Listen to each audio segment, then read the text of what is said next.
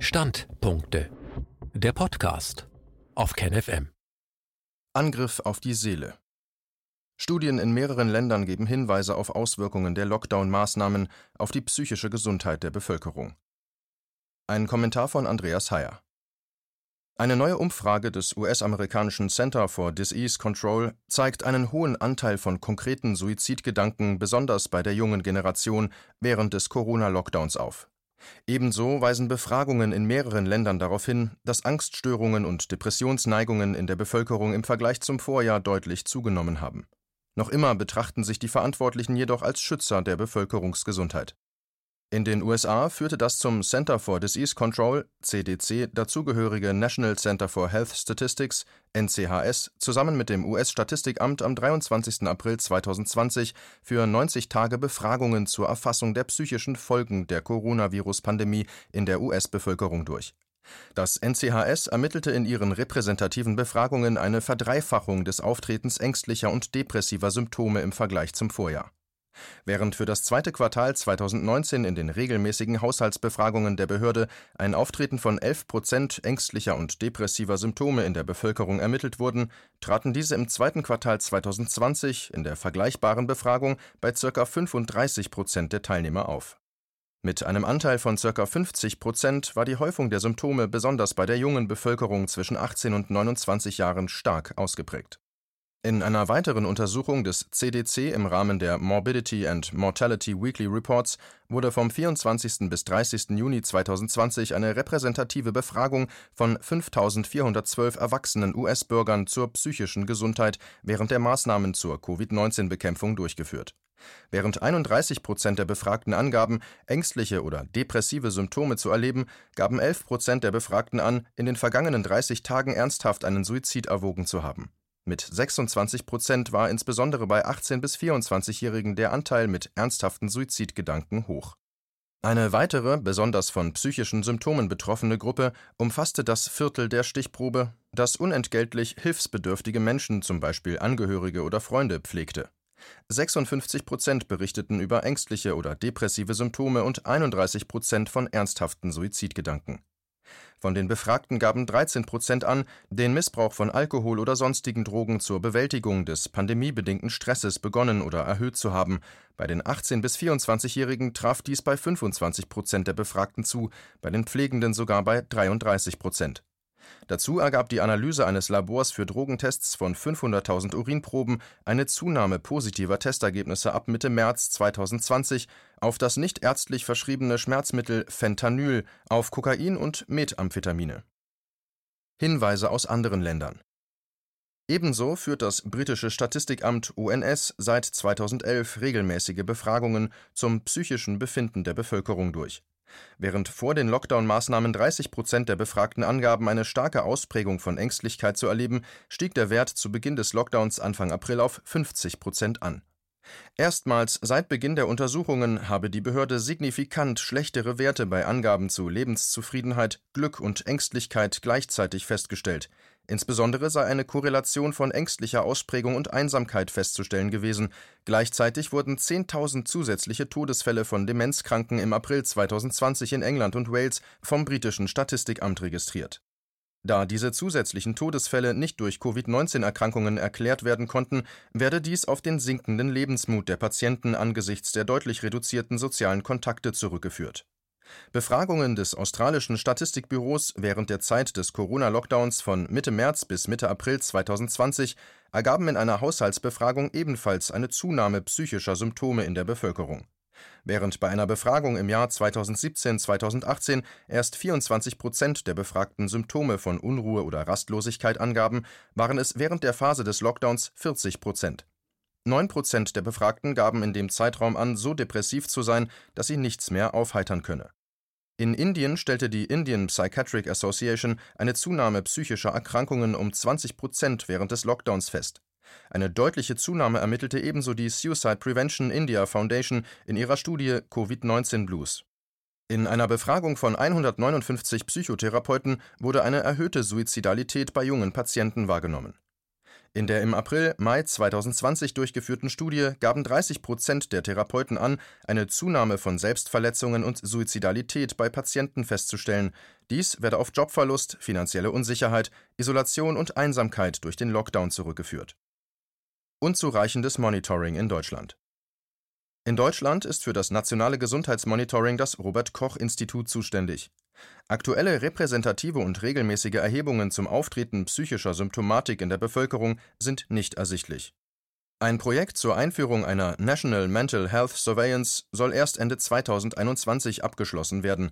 Deshalb kann in Deutschland für Hinweise auf die psychische Gesundheit der Bevölkerung während der Lockdown-Maßnahmen aktuell nicht auf Daten von staatlichen Stellen zurückgegriffen werden Aktuelle Studien von Universitäten in Deutschland scheinen die Tendenz der CDC-Studien aus den USA zu Risikogruppen in der Bevölkerung zu bestätigen. Die COPSI-Studie des Universitätsklinikums Hamburg-Eppendorf führte im Mai/Juni 2020 eine Online-Befragung von 1000 Kindern und Jugendlichen sowie 1500 Eltern durch. Das Risiko psychischer Auffälligkeiten sei von 18 Prozent in vorherigen Befragungen auf 31 Prozent in der Krise gestiegen Während vorher ein Drittel der Kinder ein geringes psychisches Wohlbefinden angegeben hätte, seien es in der Krise zwei Drittel gewesen.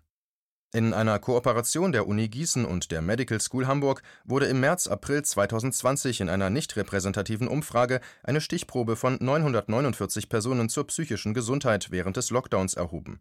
Die Stichprobe bestand zu 63 Prozent aus Studenten, wies ein Durchschnittsalter von 29 Jahren auf und war zu 80 Prozent weiblich bei 35 Prozent der Studienteilnehmer wurden Symptome einer klinischen Depression ermittelt, bei 21 Prozent Symptome einer Zwangsstörung, bei 17 Prozent erhöhte Krankheitsängste sowie bei 12 Prozent Symptome einer generalisierten Angststörung.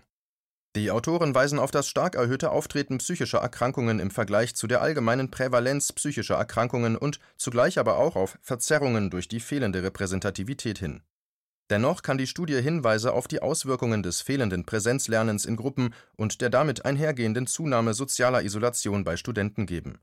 Eine repräsentative Befragung der Uni Leipzig von 1005 Senioren im April 2020 hat hingegen ergeben, dass in dieser Bevölkerungsgruppe keine Zunahme psychischer Symptomatik im Vergleich zu Vorjahren messbar gewesen sei die Kaufmännische Krankenkasse (KKH) in Hannover veröffentlichte eine Analyse von Krankschreibungen, nach der es im ersten Halbjahr 2020 eine Zunahme von Krankschreibungen wegen psychischer Erkrankungen um 80 Prozent im Vergleich zum Vorjahreszeitraum gegeben hat. Während im ersten Halbjahr 2019 14.600 Krankmeldungen durch psychische Erkrankungen gemeldet worden seien, wären dies im ersten Halbjahr 2020 bereits 26.700 Fälle gewesen. Entwicklung der Suizidrate im Lockdown Bislang sind keine abschließenden Daten zu Suizidraten im zweiten Quartal 2020 auf nationaler Ebene bekannt. Hinweise aus einzelnen Regionen und kurzen Zeiträumen geben gemischte Hinweise. Im indischen Bundesstaat Kerala hätten sich innerhalb von 100 Tagen des Lockdowns alleine 66 Kinder das Leben genommen. Als Gründe wurden genannt, sich nicht die technischen Geräte leisten zu können, um am Online-Unterricht der Schule teilnehmen zu können, allgemeiner Stress und Einsamkeit. Auch gab es mehrere Suizide Erwachsener in Corona-Quarantäne. Aus den USA wird eine Zunahme von Suiziden in einer kalifornischen Klinik berichtet, die in einem Monat mehr Suizide als sonst in einem Jahr verzeichnet habe. In Berlin wurde eine signifikante Zunahme von Suiziden durch ein Bestattungsinstitut gemeldet. Hingegen ermittelte eine Auswertung aller Einsatzcodes der Berliner Rettungsstellen zu selbstverletzendem Verhalten von Korrektiv eine Abnahme von Einsätzen bis Ende April 2020 im Vergleich zum Vorjahr. Bei einigen Suizidarten sei hingegen eine deutliche Zunahme festgestellt worden eine Abfrage zu Suiziden der Augsburger Allgemeinen in mehreren Bundesländern hat ergeben, dass bis Ende April keine Zunahme der Suizidrate festzustellen gewesen sei. Als gesichert darf die Annahme steigender Suizidraten bei steigender Arbeitslosigkeit gelten. Eine kanadische Studie ermittelte eine Korrelation zwischen Arbeitslosenquote und Suizidrate zwischen den Jahren 2000 und 2018 Darauf aufbauend wurden Szenarien der erwarteten zusätzlichen Suizide aufgrund der gestiegenen Arbeitslosenquote in Kanada berechnet, die je nach Entwicklung auf dem Arbeitsmarkt eine Zunahme der Suizidrate erwarten lasse. Bei einer mittleren Zunahme der Arbeitslosigkeit sei mit einem Anstieg der Suizidrate um 6 Prozent zu rechnen, bei einer starken Zunahme der Arbeitslosigkeit um 27 Prozent.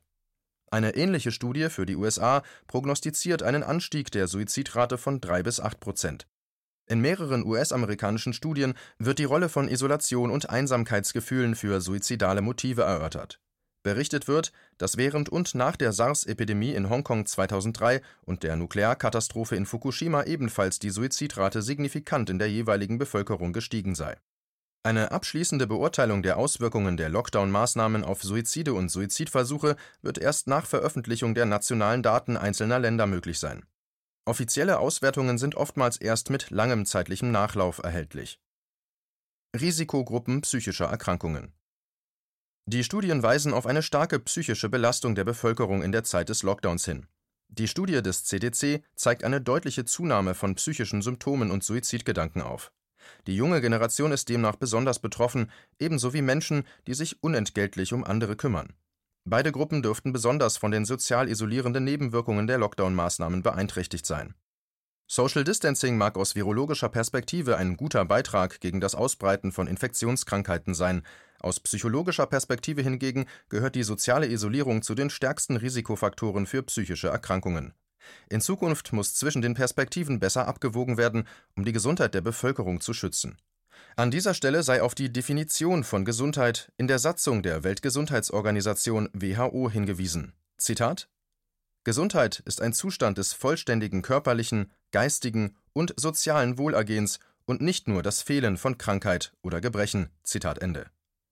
Da psychische Belastung und hoher Stress häufig entweder nach innen gerichtet zu psychischen Erkrankungen oder nach außen gerichtet zu aggressiv-impulsiven Ausbrüchen führen können, sollten dringend die psychischen Belastungen der jungen Generation reduziert und deren soziale Ressourcen gestärkt werden. Mit gleichem Nachdruck, mit dem der Schutz der Risikogruppen von Infektionskrankheiten in den vergangenen Monaten vorangetrieben wurde, sollte der Schutz der Risikogruppen psychischer Erkrankungen und Suizidalität fokussiert werden. Um die Auswirkungen politischer Entscheidungen und gesellschaftlicher Krisen auf die psychische Gesundheit der Bevölkerung beurteilen zu können, muss in Deutschland zeitnah ein kontinuierliches, repräsentatives Gesundheitsmonitoring diesbezüglich aufgebaut werden. Hier können die methodisch gut gemachten Erhebungen des US-amerikanischen CDC ein Vorbild sein